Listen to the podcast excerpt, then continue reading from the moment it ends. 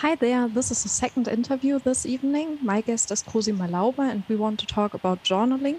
Um, Cosima, would you like to speak a few words about you to introduce yourself? Yeah, sure. Um, I'm happy to be here. I'm Cosima Laube. Um, I'm currently located at Lake of Constance. So, yeah, I like nature, and when I'm not out in nature, I'm working, yeah, as a team coach, as an organizational coach.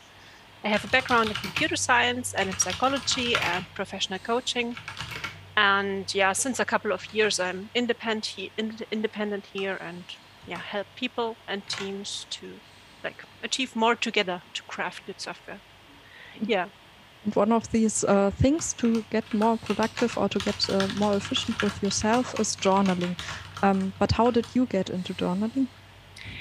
Yeah, um, how did I get there? So uh, I think there are two points where I did get there. So the more conscious one is that a few years ago I got a journal. So I call it a semi-structured journal. It was Clarity Journal or in German Klarheit Journal, where there are some prompts already given. And a good friend of mine, Armin Schubert, um, who used to make um, talks with me on gratitude in business, got such an exemplar, like, yeah, to just to, ha- to have a view onto that. And he had no use for that. And he said, yeah, "Would you like to try it out? I know you're into journaling, or you was you were into journaling." And I said, "Hmm, do I have the time to do that? Do I want to get in the habit again?" And as it was a yeah like a gift from a friend, um, then I said yes. And I really wanted to use it. I didn't mm-hmm. want to like yeah try it have a few pages and then dump it. So because it was really dear to my heart. And this was, yeah, re-entering again into the journaling habit. And when I look back even more, I have a history of like 20 years of, I call it, yeah, kind of structured, regular writing. So journaling techniques have accompanied me like throughout the whole professional life, including my, my studies. Yeah. Um, you told about um, talked about prompts within journaling. Can you give an example for such a prompt?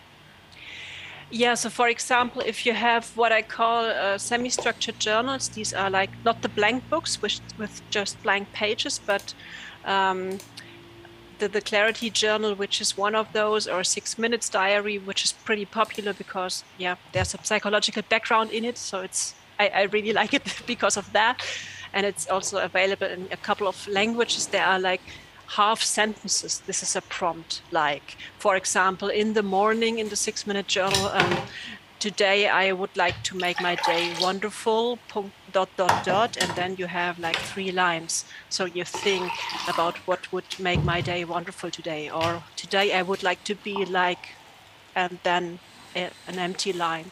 Or in the evening, a prompt like, today I feel grateful for, and then there are three lines, for example. So this is a prompt um, for journaling. Yeah. Um, and this is um, more like a self-reflection journal, I would call it. Um, but uh, what I'm using is a bullet journal to organize myself, to organize my to-dos. Um, do you also use a bullet journal yourself? Yeah, I, I wouldn't say bullet journal because um, I, have the book from Ryder Carroll and I have read it and I do not fully adhere to the bullet journaling method, but I think maybe it's like with Agile, so you don't need to fully adhere. But it, I, I, tried it. So after such a journal with prompts, with the semi-structured um, things, um, I figured that it doesn't give me so much, and I looked where to, to go next. And then I read some, you know, half of the bullet journaling book and started out with that. So I have um, some sorts of that, like the index or the daily log, where you log your tasks and also what happened. And I have um, developed some sort of symbols for me, for example, as a small heart for stuff which I'm grateful for throughout the day. So that's also included then in my daily mm. log.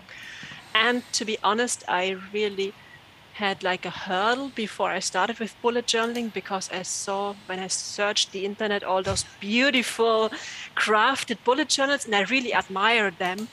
But I just don't have any patience for that when I'm at work or when I'm doing it daily. So sometimes I, I craft something with with a nice pen, but usually just me can't read that, and that is okay. So it doesn't need to be beautiful. I think this is one of the greatest uh, tips to give everyone out there. It doesn't need to be the um, master art piece, the bullet journal. It's just for you to organize yourself. I've I've learned this all also because I um, looked for bullet journal examples at Instagram, and then I I sat at my table and thought, no, I, I won't do it. And um, then I had to to jump over this hurdle as well. Yeah, um, you mentioned semi-structured journaling, so um, I guess there are more types than just this one. Can you explain those uh, types you identified um, of journaling? Yeah, so the semi-structured journal is one of the three types I would distinguish. Um, so besides the semi-structured ones, like those pre-printed ones where you can search on the internet what fits you the most, um, I would yeah summarize stuff like bullet journaling with the term guided freestyle because you have some sort of guidance. Like i mentioned you have index you you make page numbers you have sort of bullets you, you log daily or monthly or weekly. So some sort of structure some sort of guidance but it's also freestyle. You have a blank book and you can also maybe use two pages for a mind map or for whatever. So this is the second type guided freestyle and then the third type I would say is fully freestyle. So you have a blank book and you do whatever you please. So I know a couple of people who do like, it's called morning pages. You get up in the morning, you get your book and your pen and you start writing until, yeah, the flow of thoughts is, is stopped. So this would be the, the third type of, yeah, having, I, I guess, some sort of structure or some sort what you're doing, but you don't have any anything given there. Yeah. Um, uh, do you use multiple journals as one uh, at at once, or do you um, just have one journal? So you mentioned you started with a six-minute um, diary, but you also mentioned you have a bullet journal. Um, do you have more journals um, at the same time um, while writing?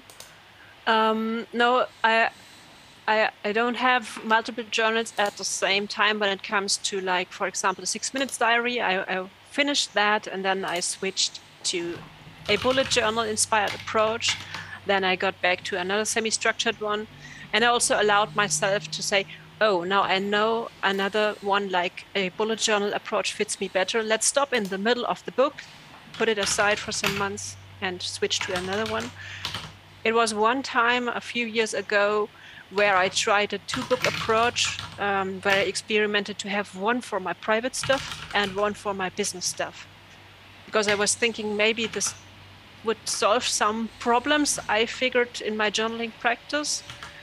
I ran into other problems, so you have to figure it out. so I, now I'm back to the one one book approach again. So I have some sort of symbols for me to mark what is work and what is for me. Yeah if it's necessary at all. Yeah. Yeah, it's it's not that easy to to cut those things in, with a hard line between them. It's uh, yeah, work goes together. Yeah, and especially as journaling is something for you as a full human being, at least as I'm doing it. Um, yeah, where to draw the line? It's hard. So for me, it was a mental burden. It didn't have the outcome that I intended. So I switched back to one. um, do you prefer digital or analog journaling? So for me personally, um, I, am preferring the analog version, but that's also because yeah, I'm I'm I'm also not into like tech gear stuff at all. Um, but I know people, and I, I once tried it out for some freestyle journaling exercises to have a digital pen and for example a tablet and write there. So i know two or three colleagues who do that with a digital pen on a digital paper and then they have i don't know which app and they have it all stored there. They can search and stuff like that. So you, you need to decide which tool you would like to take um, the only thing is really doing it by hand which i really would advise because yeah it's different using your hand and a pen and a paper than typing on a keyboard. Mm -hmm. Yeah. Um, another um, question in this direction. Um, do you have any tips how to keep the habit of journaling because I know for myself that I break up very often. Um, I once had the six-minute journal. I mm-hmm. didn't. it didn't went very well. So the bullet journal is okay. I think I have the habit to write it. Um, but do you have any tips how I can um, strengthen that a habit that it, I keep it and mm-hmm. uh, get the best out of it? Yeah. So when it comes to the habit building, um, if I cannot keep a habit, I'm I'm looking why I cannot keep it. Mm. So, and this is also what I would advise that you know or everybody gets to know why do I want to do the journaling. If I just would like to do it because it's fancy or somebody said it would help me, and I don't believe in that, then it will get and maybe it will stay hard. So back then, for example, when I started out with the book that I got as a gift, it was really like, okay, um, he thought that gift would would please me. I, I really like to try to give it a try. I really like to yes try it for th- three to four weeks, and then it got easier. I would say if after three or four or five weeks, it is still hard. This is an indicator that maybe you don't have a proper why for you, and maybe then you change the type or you change the frequency, maybe just do it twice a week, maybe a one retrospective for you at the end of the week, and maybe some kind of like looking into the week on, on when the next week starts could also be a, a good thing. So reducing the frequency and seeing what changes there um, could also be a good approach. Yeah. Um, now I would like to switch the topic to your talk mm -hmm. because you have a very catchy title with it. Um, it's Dare More, Fear Less. Um, mm -hmm. And I have to admit, I visited your talk yesterday, but we're streaming uh, online, and I guess there are many people who didn't know the talk. Um, could you explain the um, meaning behind behind those abbreviations? Yeah, yeah, sure. So first, uh, the the abbreviations or the acronyms um, are yeah they, they aren't coined by me. They are coined by a couple of researchers, uh, which which yeah coined them, and I really like them because yeah they are kind of catchy, and they are standing for different aspects of uh, the concept of psychological flexibility. So that might sound a little bit bulky, that that uh, that word. So psychological flexibility is a capability, a mental capability of us humans. We would like to strengthen and when we when we strengthen that so when we like train this mental muscle then we get outcomes that we really that are usually helpful for us human beings. So we are mm-hmm. for example open and we, we we can accept and let go stuff. So we we don't yeah don't stick to to old stories for example. Then we are also pretty often fully present. So when i'm for example, when we are now talking or when I'm talking with a colleague and I'm mentally somewhere else, then it's not so so good for our interaction. So being present is also an outcome of psychological flexibility. And also the third thing, which is really important, is doing what matters. So mm-hmm. just being present and letting go is nice, but also doing what matters for in business and in life is also important. And this is why we would like to strengthen our psychological flexibility. Mm-hmm. And the dare and the fear are now, yeah, certain, you could say, factors. Dare are the factors which, yeah, which pay into growing your psychological flexibility. And um, I'm wondering, should I explain what they are standing for? Is that yes, helpful? Yeah, yeah. So the daring is consisting of a D stands for defusion, A stands for acceptance, and the R stands for reconnection with our own values, and the E stands for engaging in action. So if we just look at the R and the E, these are the values thing, knowing your values, and also then acting according to them. This, these go together, and usually they are easily to, to grasp for us. I would say, or easier than the D and the A. So defusion and acceptance sound maybe a bit soft, touchy-feely, like acceptance. Um, this is something, for example, you can also practice with journaling, but you can also imagine like mindfulness exercises. So then you practice your acceptance skills. And defusion is for me, or I would say without a psychological background, the hardest to explain.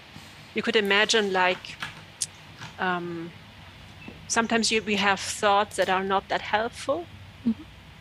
And defusion means like like defusing your mental bombs. So questioning in a healthy way what what your mind produces, for example. And journaling techniques can also help there. With the R and the E, journaling can is, is really helpful because this is more like brain stuff we are used to as software developers, architects, and I would say brain workers. So these are the things that there why we would like to journal. And the FEAR acronym is also connected to psychological flexibility. These are explaining, like, I would say, properties of our brain. So I often say they are describing the mental boxes we are often locking ourselves in. So we are limiting ourselves, and this is very human. So the F stands for we are fused with our thoughts usually. So we as human beings often take our thoughts for truth.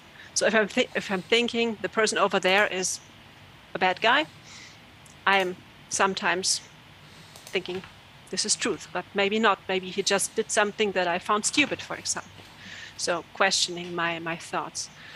And the E stands for we evaluate our experiences. So if somebody does something to me, I'm quickly putting a label onto that. And this is also very human. We need that, and often it is helpful. Sometimes it's not. The A stands for avoiding experiences. So let's say I have that colleague where I'm finding we have a conflict. Maybe I'm avoiding having that clarification talk and saying, well, you know, you did something stupid, for example. So mm-hmm. this is hard. And the R stands for reason giving of behavior. So we are humans are also very great at making stories about the past. So why we did act, why we did not act, why we did avoid. So and this is all very human, these fear acronym. It helps our brain to, I would say, not explode. And the thing is, why is it important? The fear less. Knowing about what fear stands for, knowing about our limitations is the first step of breaking those boxes. So if I know about that, I can more often train to not being fused with my thoughts, to question is it really that way? Does this guy really look dangerous, or is it is he really stupid, or did he just do two stupid actions? And we can talk about that, and maybe he wasn't aware, and he can change, for example. Same with me. So um, yeah. Uh, but how can uh, journaling help us with with the dare more and feel less? Um, can you give some examples or maybe um, some detailed prompts what I can uh, personally do to diffuse uh, stuff and uh, and to be more um, uh, to to to perform there in my journal, so mm -hmm. to mm-hmm. say. Yeah, yeah. So uh, the easy approach is to aim for the R and the A. So for the okay. for the for the last two two um, letters of the there with the journaling, if you start out.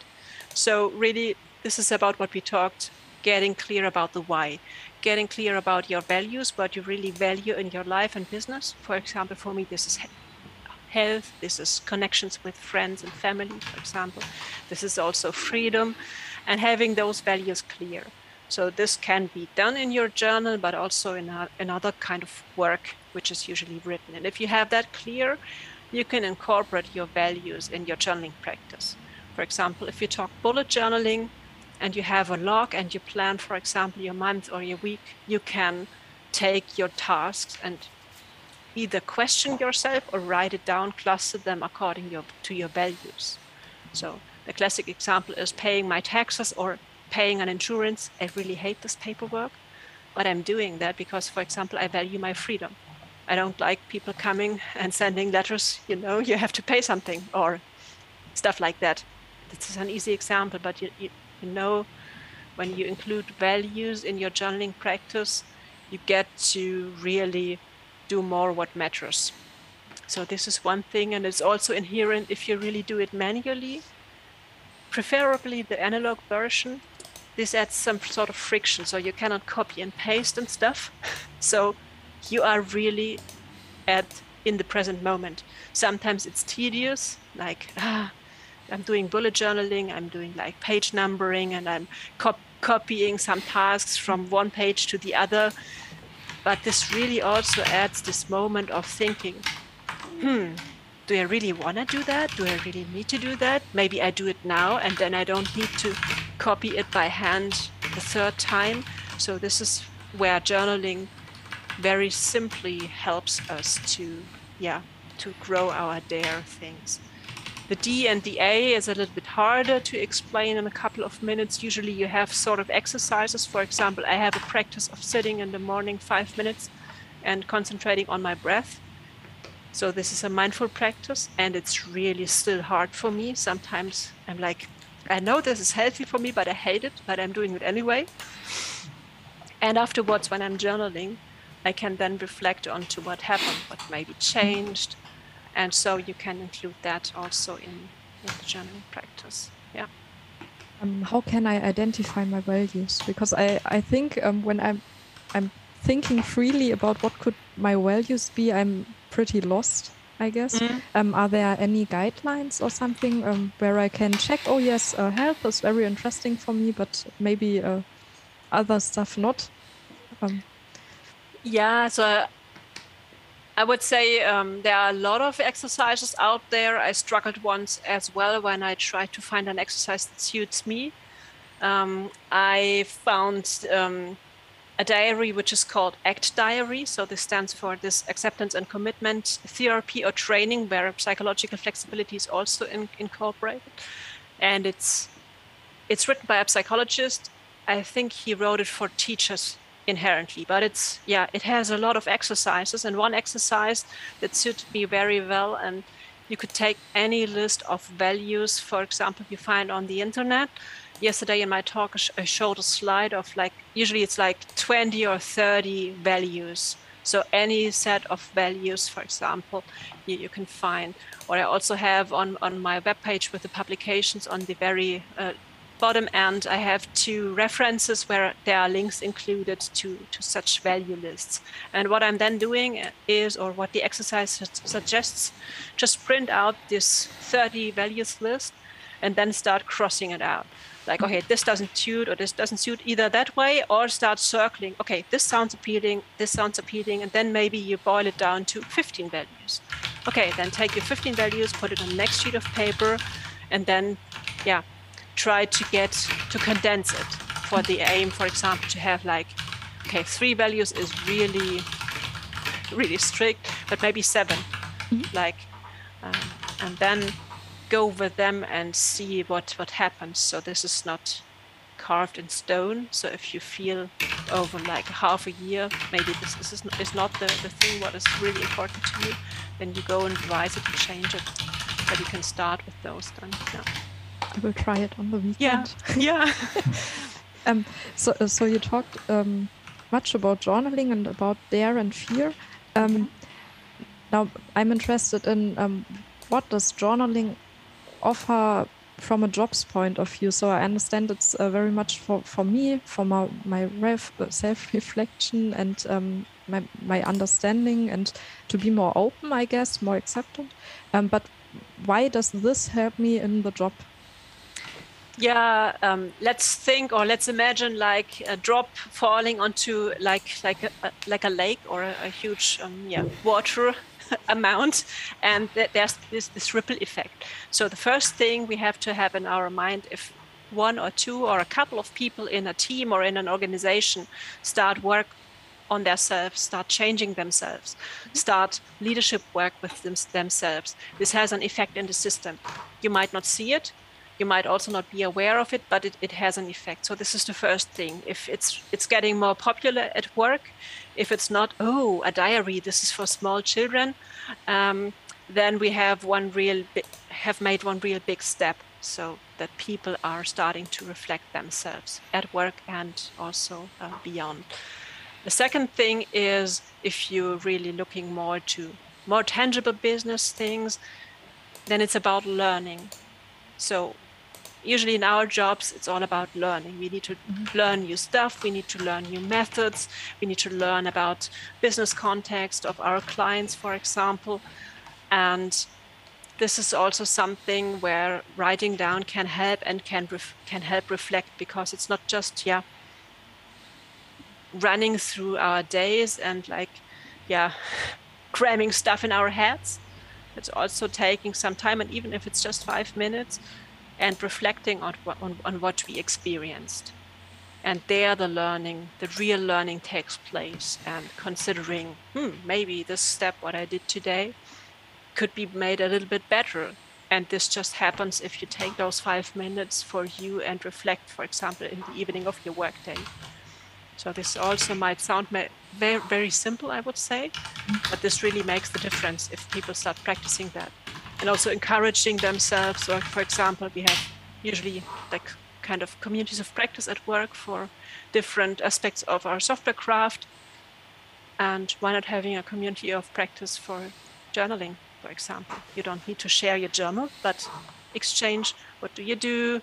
oh, it's getting hard for me. What do you do? Or maybe just sharing that it's getting hard, stuff like that. Yeah.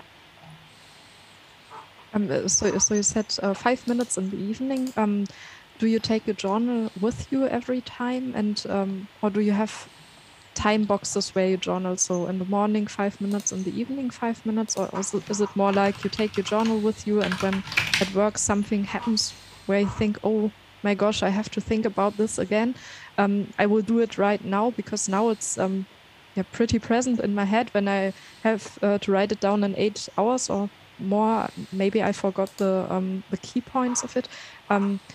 Yeah, do, do you have time boxes to journal, or do you um, prefer journaling when when it's on your mind right in the moment? Yeah, so speaking about having it with me at work. So in pre-corona times, I really had my bullet journal with me. So always like water bottle and and the book, because honestly, I, I always had some sort of stuff to write when I was a, around. So that yeah, it's just it's it's a habit to have some sort of writing with you. Now in remote work times, okay, I have it at my table, so it's getting easier, and I'm also doing it um, throughout the day because I I really feel it gets easier if it gets from the top of my head to the paper. I know I wrote it down. I can forget about it now. I have it there. This is the first thing. So if there's something coming up which would then spin around in my head until I can note it down, I just note it down. The other thing is, yes, I have a regular practice. So I'm sitting down with my coffee in the morning and writing a little bit. And I'm also sitting down in the evening when I'm switching off my devices before I go to bed and writing a little bit. So this is really the usual practice. And I'm, yeah, meanwhile, I'm doing it really daily. But there are also times when it feels hard. And then I don't push myself. Then it's more an indicator like, okay, I don't want to do it. Okay, let's observe that. And let's maybe have some days and then on the weekend when I have more free time, sit down and see maybe it needs a change in my in my practice. Usually, this is an indicator. Then, yeah. Um, will you only write the stuff down, or will you go through it and read it again when it's uh, a week or month ago? That really depends. So when I when I feel it gets hard, and I know the practice helps me, but when it gets hard, I know meanwhile because of the experience I need a change. So then I'm taking like the next free space a couple of days ago. Uh, in, in, in the future, like usually on the weekends, sitting down for an hour and reflecting. And then is also when I'm yeah looking back usually and trying to, to see if I see a pattern. When I'm also looking back is when I have a bad day and I think, for example, I don't get anything done or stuff like that, then I yeah look back and look for my, for example, indicators of what I can be grateful for or what I did achieve the last weeks, and uh, see that and use that as kind of yeah brain fuel. And what also helps there, I, I have a couple of like markers usually in, in my in my thing, no, not just a pen, and so it's pretty easy to like yeah just go back and see oh the green hearts this is what i need now for example yeah cool. uh, so time flies by but yeah. i um, want, want you to ask um, if you only could give one hint to the audience about how to start journaling what would this hint be So how to start? So the hint would be usually you have some sort of paper at home. So be it printer paper or other paper, and the hint would really be like take some paper, so like two or three pages and fold them in in the middle. I also do that with workshop people, and then start today or latest tomorrow. You don't need to have a book or something fancy and then start. And maybe start with writing down three things of today, what you're grateful for, and do it for a week and see what happens. Yeah. Thank uh, thank you very much, Cosima. It was very very exciting to, uh, to talk to you, and I'm very happily looking forward to the weekend because I will try some of your uh, tips out. Um, yeah, thank you very much, and uh, thank you all for listening and uh, watching this video. Um, have a nice evening. Thank you.